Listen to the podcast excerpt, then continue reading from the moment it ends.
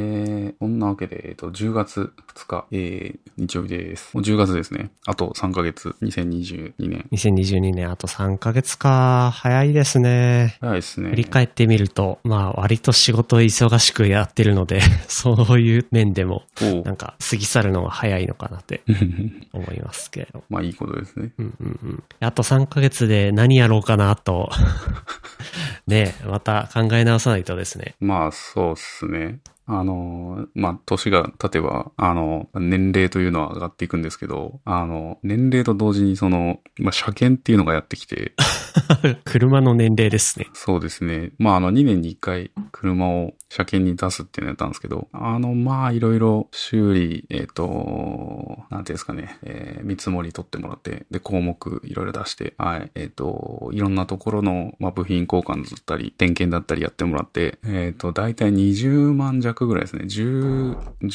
18万か19万ぐらいうーん。かかりましやったぱね。それぐらいかかりますか。なんかやたらかかったんですよね。で、前金じゃないけどなんかもかかって、うん、なんかちょっとディーラーに出したせいなのか、まあ、今回ディーラーにしてみたんですけど、ちょっと高かったですね、やっぱり。え点ー、やっぱデ検ィーラーは、な、なんかもう少しクオリティが高いというか、変えられるパーツはちゃんと変えておこうとか。なんですかね。なんかまあでもなんかそ、そあるんんですな感じかなと思って、今回はちょっとそろそろ結構経つんで、車、うーん。年齢的に。えー、なので、ちょっとディーラーに出してみたんですけど、まああのこう、応接前みたいなのにと通されて、で、そこでこう、何がいいですかつってこう、飲み物のメニュー見せられて、それ選ぶんですけど、はい。まあ、そこのにコーヒーとか紅茶とかがあって、あんま美味しくないんですよ、どれ も。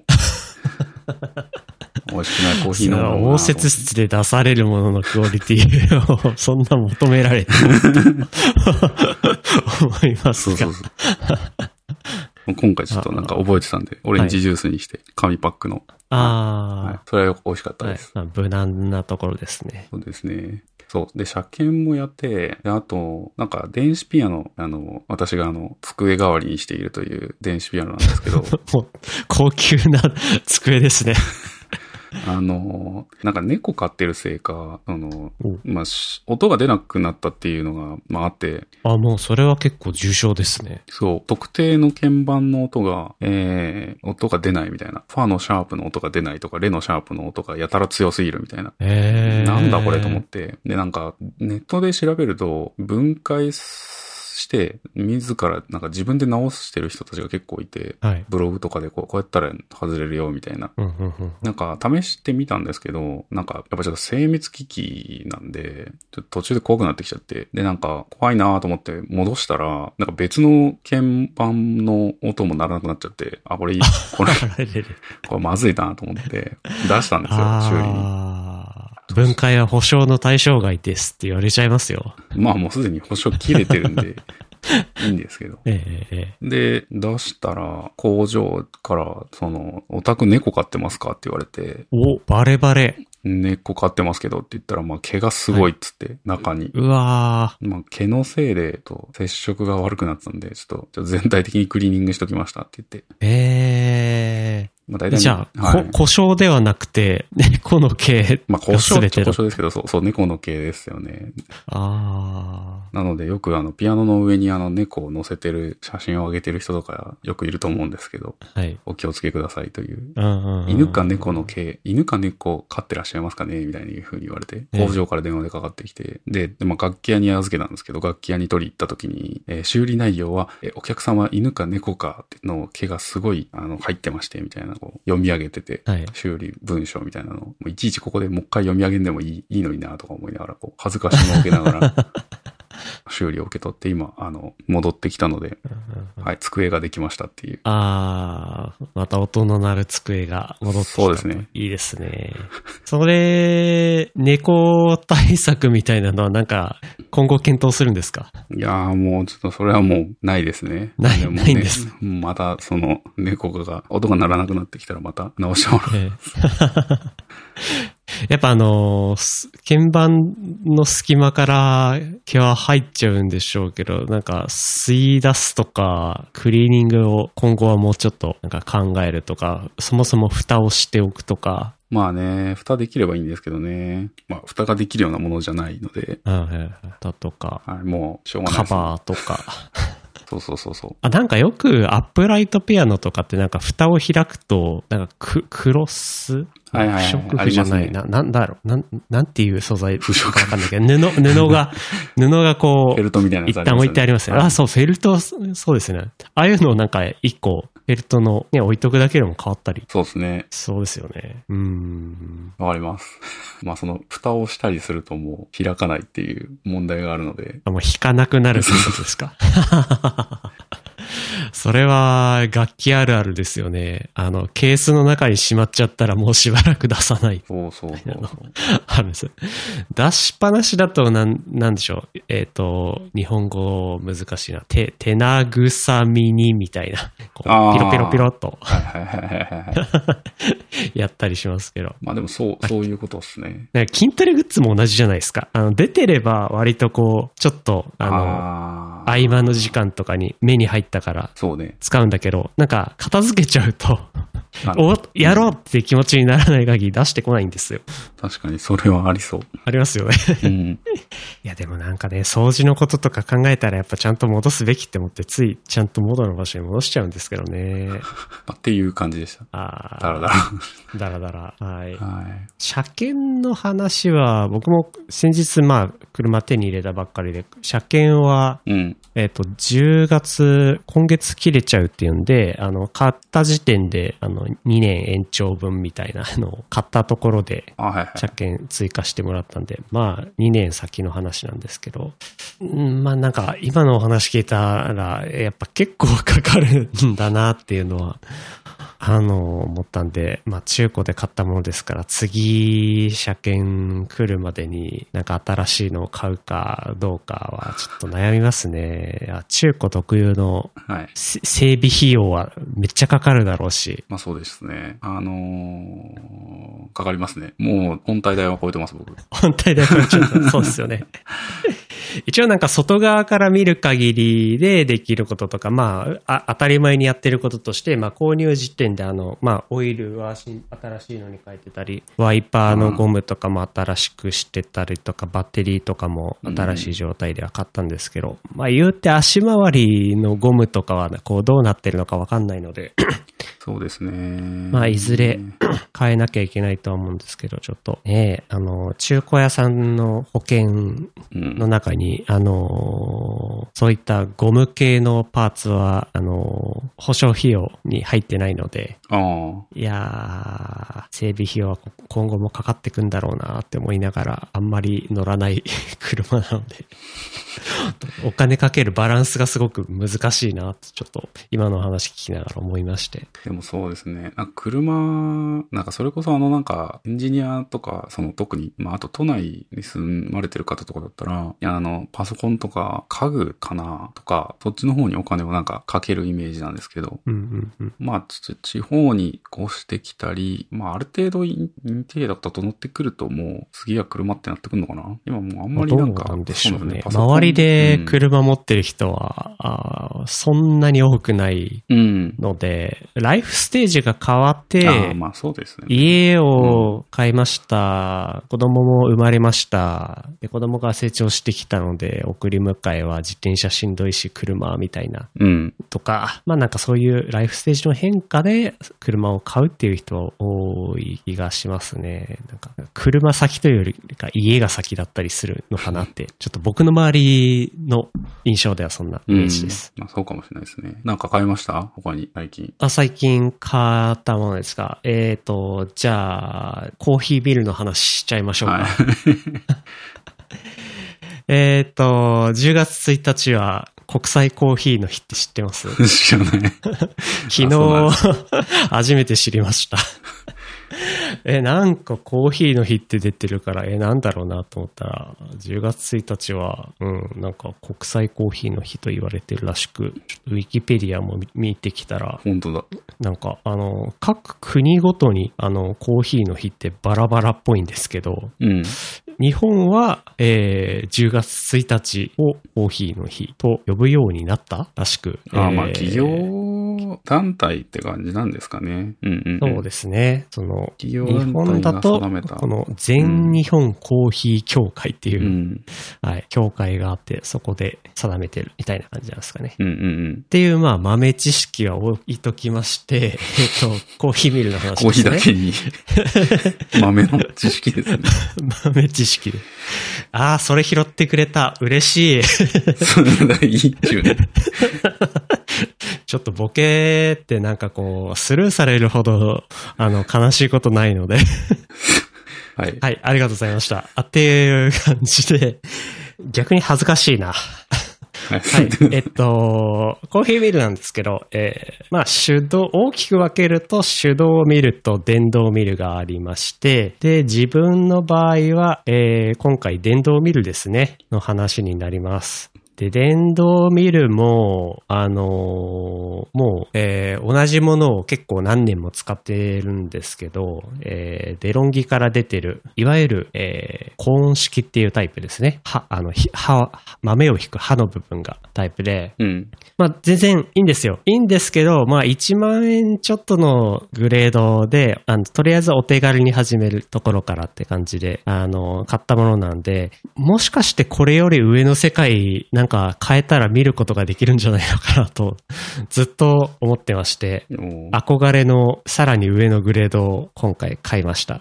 で、うんえー、電動の、えっと、見るうん。もう、まあ、選ぶときにその刃の種類が3タイプぐらいありまして、えーいはい一番安い、うん数千円で買えるのがプロペラ式ですね。刃が、はブレードがうん。 2枚3枚ぐらいあって、それに回転して豆を切り刻みますということで、うん。えーまあ、歯、歯と豆が当たるので、結構動産大きいですっていうデメリットとか、うんあと、は豆の均一性ですね。これドリップするときにやっぱちょっと均一の、ま、豆の方が、あの、毎回入れ科学実験みのようなものなので、あの、同じえー大きさで均一に引けた方が断然味の調整とかってしやすいので、やっぱそういう意味ではプロペラバってあんまりいいところがないのかなうんってことで、僕はもう最初に買った時点で、高温式、薄式とかって呼ばれるものにしてたんですね。うーんこれ、は、あのー高速回転するほど熱を持っちゃうので、薄式の場合その分、えー熱に対して、えー配慮ができるので、熱が入っちゃうと味が変わっちゃうんですけど、うんそういった点で、えっと、電動にしては、あの、熱に対して、えっと、考慮できるっていう点と、うん。あと、均一さも結構、あのいい感じに取れるっていうのと、あと、このデロンギの薄式のは、割と手入れが簡単で、うんえー時計回りに開けたら、中の刃を上にプッて引っ張るだけで、あの、刃が出てくるので、あとはもうそこをパッパッパってうん叩いて、しまいおしまいみたいな感じで手入れしやすいってことで、かなりこう、1万円ちょっとで買えるものとしてはバランスが良かったんで、これをずっと愛用してたんですよ。うんうんじゃあこれの次に買うものってなんだろうってなるじゃないですか。もう割と満足度高いので。ちなみに僕は、えっ、と、カリタのプロペラ式の、えっ、と、安いやつ使ってますね。多分よく見かけるやつで、3000円ぐらいで買ってるやつを酷使してますね。あそれで私は、あの、次はカリタの、えー、ナイスカットってやつを買いたいなと、あ。お1年ぐらい思ってます。答え合わせできちゃいましたね。実は今回、ミルク、ミルッコっていうのと、うんえっと、ナイスカットっていう、あの、まあ、かなり高クオリティなランクで二大巨頭みたいなうん。二つがあるんですけど、僕はずーっとこの二つで、どっちを買おうかっていうところでめちゃくちゃ迷ってたんですよ。うん。で、今回僕が、えー買ったのは、カリタのナイスカットです。ナイスカット G。 はい。買っちゃいました、ナイスカット G を。これ高いですよね。4万円ぐらいするはず。そうなんです。で、これの対抗馬の富士コーヒーのミルッコも、まあ、割と5万円しちゃうぐらいな感じなんで、やっぱ価格帯もそうだし、えー、ななんでしょうね、その熱とか音とか、えー、豆を引ける均一さとか、そういったうん。機能的なところでも同じようなグレードなんで、みんなこの2つを迷うんですよね。で、僕が、えっと、コーヒー好きになったきっかけをくれた友人は、ミルコ使い。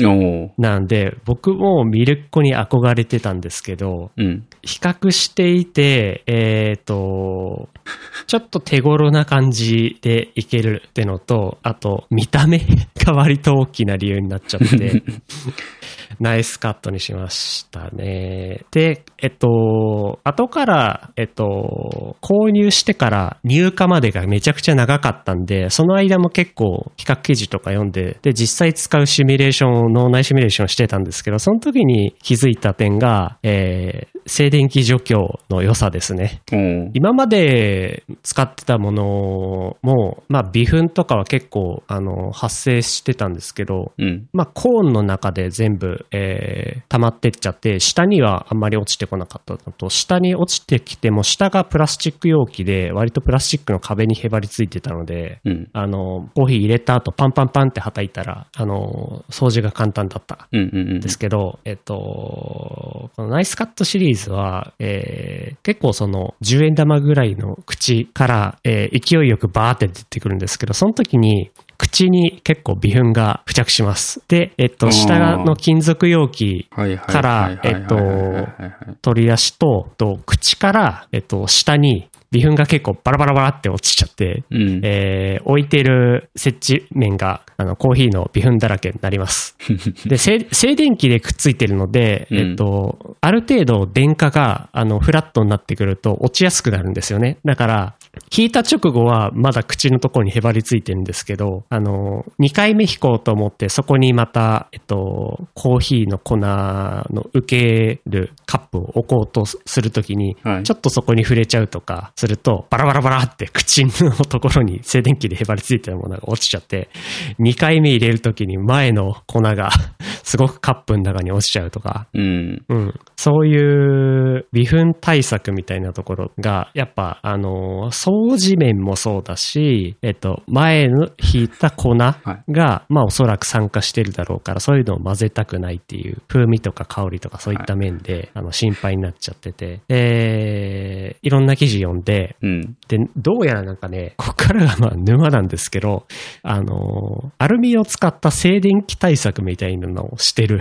借りた記方事とかがあって、はい。はいはいはい。なんか、これはもう公式じゃないんですけど、えー受け皿を置くところに、その、アルミ板を置いて、で、そこからアースですかね、みたいなのを出して、うん。で、そのカリタの、えっと、機械には、そういったところが、電電化的なところを逃がすような口がついてるんで、そこに、えっと、配線する。うんすると、あの、静電気対策できるみたいなのがあって、へーって、なんかこの辺、機械というか、なんつうか、使ったものだから、電子工作的な、あの、対策の沼があるんだなっていうのは、ちょっと初めて知って、なんか面白そうだな。うん。でもそっちにも今興味があるんですけど。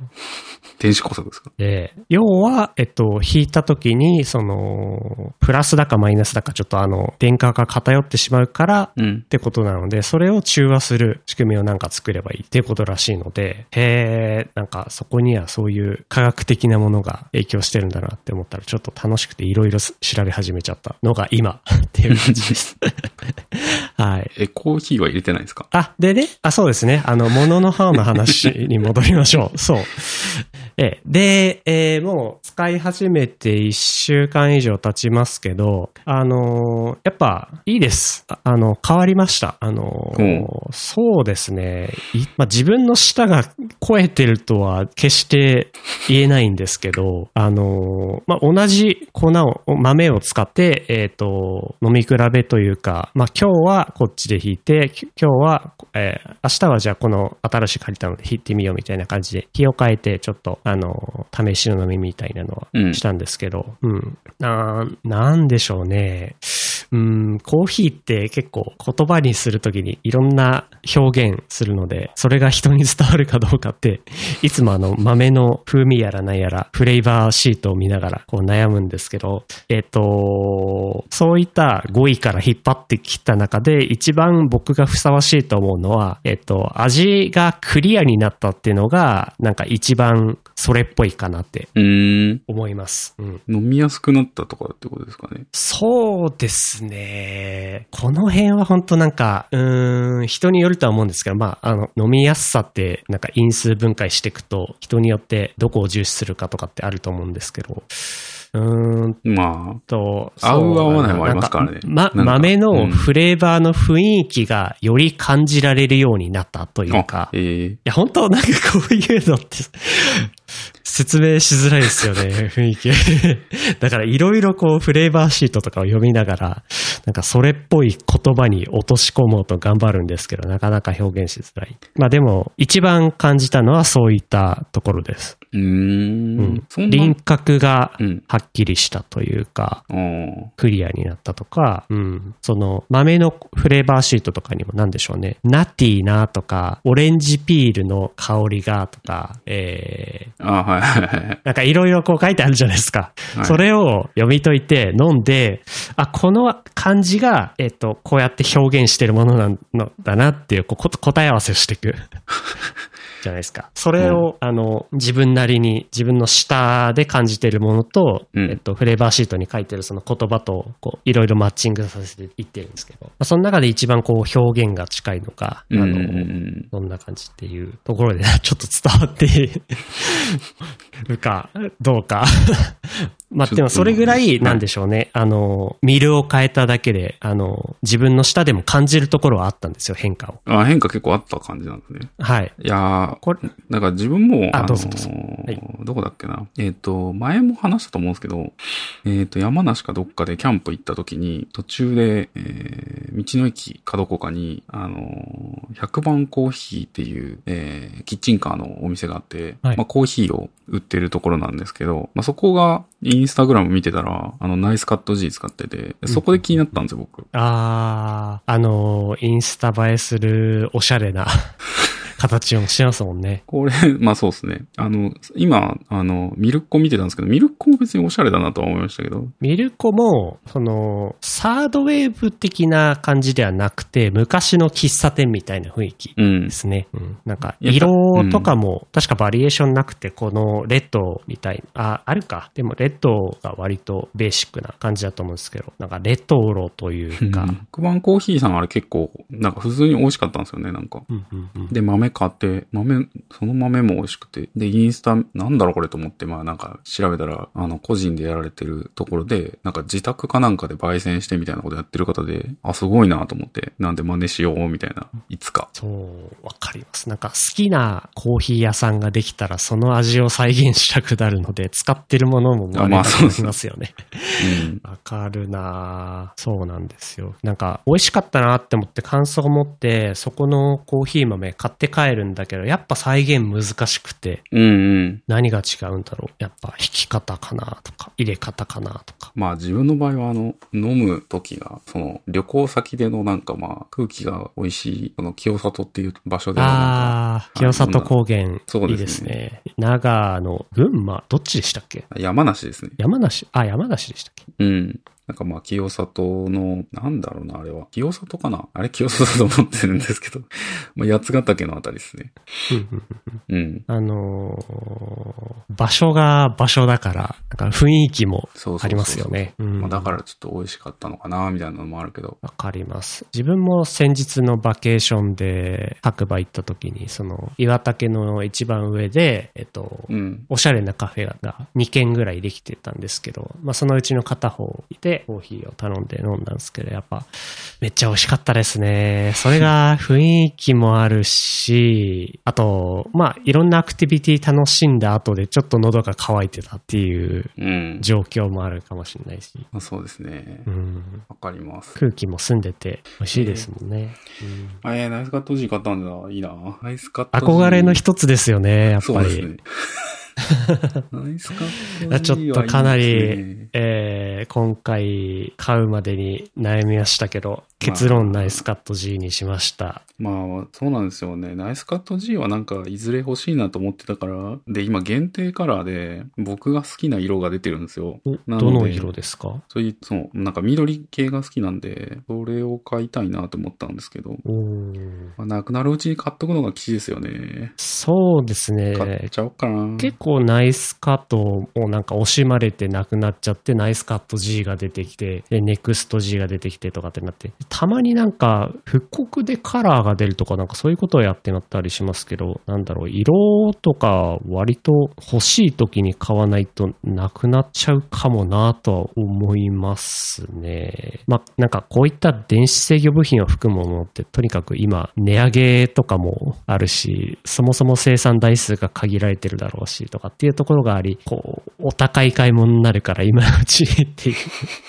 ちょっと後押しもあります。そうですね。結構ね、あと、こういったのって、あの、中古でもいいかなって思って、うん。名作みたいなもの。で、メルカリとかでも見たんですけど、メルカリでも結構いい値段でまだまだ売買されてるから、メルカリそんなああのれですよね。なんか値下がんないですよね。値下がらないんですよね。そう。なので、なんか、買って手に入れて楽しんで、あれ、ここまでの価値はなかったかもなって思ったら、そうやって手放してもいいのかなとは、ちょっと思います。カートに入れる。そうですね。えっ、と、ナイスカット G でいいかな。結構ナイスカットでも。あー、メルカリ見てますが。いやー、3万はくだらないですね、ほぼ。あー、でも確か初代ナイスカットかな。だと2万円台とかはあるけど。ナイスカット G の世代だとそうですね。3万はくだらないですね。いや、むしろ4万とか出してたり。えー。はい。ナイスカット G、ケースウィークグリーン、注文を確定する。あれこれリアルタイムに買っちゃってる。お、なんと。ご注文が確定しました。ありがとうございました。 あーありがとうございました。ご購入ありがとうございました。僕のプレゼンテーションが多少でも役に立ったなら、 ま有田さん。一つ売れましたよ。いや、これね。このケスビックグリーンいいですね。色。限定カラー2022年製造品。なるほど。この緑のや限つ。定とところが。このね、なんか、深い緑好きなんですよね。うーん。み深い緑。そう、車も深い緑だし、ギターも深いあ緑りだします。なんか、財布も緑だし、 全部緑。 なんか緑になっちゃっちゃうんだよな。ちょっと、いまいちだったら返品しちゃいますけど。あの、まあ、借りたの今、あの、すごい、安いっつっても3000円しますけど、3000円のミルを使ってて、はい。まあ、いつかはナイスカット G とか欲しいなーって思ってたんで、うんうんうんまあ、日は熟したと見ました。もう一つのゴールにたどり着いてしまいました ね。あの3000円台とか、そこからのジャンプアップがすごい。いやー、いや、これは、ほぼ間違いなく、あの、いいっていう方向での違いを感じられると思う ので、はい。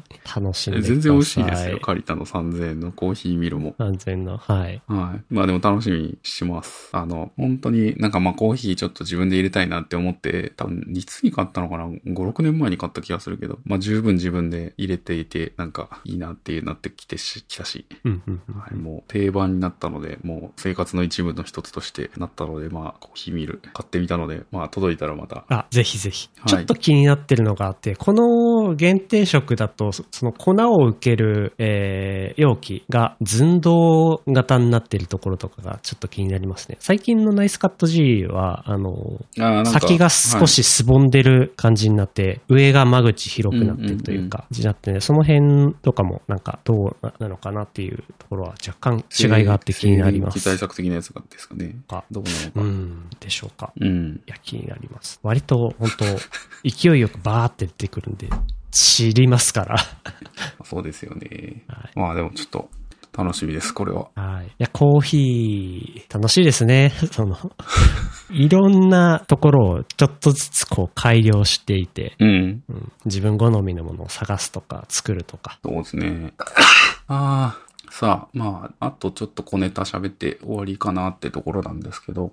はい。えそーしとた、ら、これ何喋りますかね。えなんか上から2つ目、3つ目、4つ目が割と似たような話題なのかなって、 ちょっと思ってるんですが。ー、ただちょっと上、あれじゃないですかね。なんかちょっと、あの、若干面倒い感じが、 面倒いというかその、紛糾しそう な、えー、イメージがあるので、えーえーえー本当に一番上の、えっ、と、シェインについて喋ろうかなって思うんですけど、まあ、ショッピングつながりっていうところで、えっ、と、そうですね、今日は割とお金を使う話なんですけど、えっ、と、シェインは、はいえっと、EC アプリですね、えーファッション系の EC の、えっ、と、アプリですかね。なんか ZOZO タウンみたいなやつで、えっ、と、そうですね。なんかよく言われるのは中国のザラとかってああ、そうか言もわしれてますね。はい。最近ここでしか服買ってないんですよっていう。本当あの、ネット上でよく見るようになったブランドだなって いう印象ですね。うん。あのーケビンズ・イングリッシュルームかなケビヤマ、えー、なんとかっていう人がやってる YouTuber が、はい。 YouTube がいて、あのーアメリカそう生でますれ、ね。アメリカ育ちで、あの、日本生まれの人たちの英語となんかこう、比較するとか文化の違いとか、あ、そうですねいろいろ。うん。はい、やってくれてる。まあ、時々見てて、でこの人らがあの、えー、まあ、その外国の人が作った日本語の変な T シャツみたいなのをやってる、えー、バー、チャン、チャンネルじゃなくてなんだ、動画があって、まあ、それで、まあ、シェインっていうところで変な服買ってるみたいな話をしてたので、あ、シェイへンーシェインだったかなまあ、そう、買って探したらまあ、シェインで、なので自分もそういう服をいっぱい買ってるっていう、いっぱいでもないか、まあ、ちょいちょい買ってるっていう感じですね。で、自分が買っシーンってそんな変なの売ってるんですかそうですね。なんか、変な T シャツいっぱいあって、なんか、うーん、なんか、日本語がとりあえず間違ってるみたいな。ああ。ひらがなで、こう、黒い服の、黒い服に白い文字の刺繍で、えー、なんか、今楽しいみたいな日本語が書かれた T シャツとか売ってるんですよ。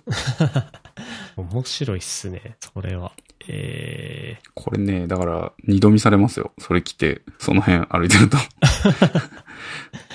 文字が入ってるえーシャツって、そう、難しいですよね。そうですね。僕読み上げますからね。英語が書いてる人で、英語が書いてあって、こう、なんか、同僚普とか通に読めちゃうし、読んじゃうから、そう。ついついって思って自分じゃなかなか文字入りのを変えないっていう変なのあるんですけど。えーあー、見つけました。なんか、日本語文字グラフィティ T シャツ全然わからない。全然関心がないとかっていう のを書いてるシャツが。俺よくわかんないですよね。うわー、なんだろう。こういうのばっかり見買ってるって いうやつですね。ネタ、 ネタがネタとしてわかる人たちに、と一緒ならまあ来てもいいですけど、なんか、パブリックな場ではあんまりなくない。 そうですね。えー、あこんなのがあったんですね。一番いい、あの、受けがいいのは、いいねって書いてある T シャツですね。あ、まあ、それはそうですね。黒い文字で。なるほど。なんかちょっと別の面白 い感じのがあったんで、それもシェアしますけど。I am thinking と一言書いてあって、その上に、えーこれはよくウェブサイトで見るローディングインジケーターですね。書いてあったり。あー、なんか面白いですね、これ は。うん。あ、えー、これ、中国どこ、どこなんでしょうね、場所は。結構早く届くんですかこれね、そんなすぐには届かないですね。うんうん。まあでも、待ってりゃ来るって感じですね。えーっとね、まあ その当た1、り2前だろ週う。間ぐらい。そんなかかんないです。夏パイプえーのっ。と、うん。うん。いつ買ったっけなまあでも、1週間かそれぐらいで届くと思いますよ。うんうんうんうん。まあ安いんで、質もなんかまあいいかって言われると、うーん、もしかしたらユニクロとかの方がなんかその質感みたいなのはいいかもしれないんで、そうですね。うんまあ安かろうどうなんだろうな。なんだ、何かそのみたいな。、シーンっていうブランドだけど、中にはすごい小さな小売店が集まってるようなあ、そうですね。まあブランドっていうかこれ普通にどうなん感だろう。じがするので、なんか一個ずつがすごくうんクオリティコントロールされてるのかなっていうと、どうなんだろう。まあそうですなんね。かそうでもなさそうなので、その買ったものごとに当たり外れがすごくありそうな、まあファストファッションなので、それでもいいっちゃいいとうん。いるかもしれないですけどね。ままああ安そんないですね。やつなんで。やっぱり。はい。ファッション系も、まだなんか値上げっていうニュースは特に聞いた覚えがないんですいけやど。ー、でもそろそいずろ、れ、やっぱり輸送が基本的にもうやられてるから上がっていく感じはしますよね。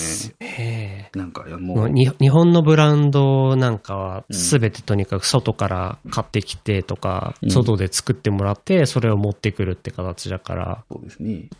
全て外貨を使っていて円安の影響とかはうん。あそうですもんね。となるとなんか、うん、こういう安いブランドで、で、まあ、えー選択肢が増えるるっていうのは嬉しいですねっ。ていうのをまあ最近は出て、まあそうですね、家で、だいたいはリモートワークで時々外に出るぐらいで、まあなのでまあこれぐらいの負でいいかなみたいな感じのを選ぶことが多いなっていう最近のリモートワーク事情みたいなの で、えー、っていうところですね。うんうんうんはい。じゃあ、すいいやまーせん。そろそろちょっと、えー自分でかけないといけないので、このあたりで何か、このあたりかなと思うんですけど、なんか喋りたいねとかあります、 え、なんか、時間が足りないとおっしゃってるのに、まだ喋りますかと、おいその心は。いや、 なんか言いたい、言わせろみたいなのがあればって思ったんですけど。いえいえい大丈夫えですかお時間なので、こはのい辺にしておきましありがとょう。うございます。じゃあ、はいお疲れ様です。お疲れ様です。アサリ FM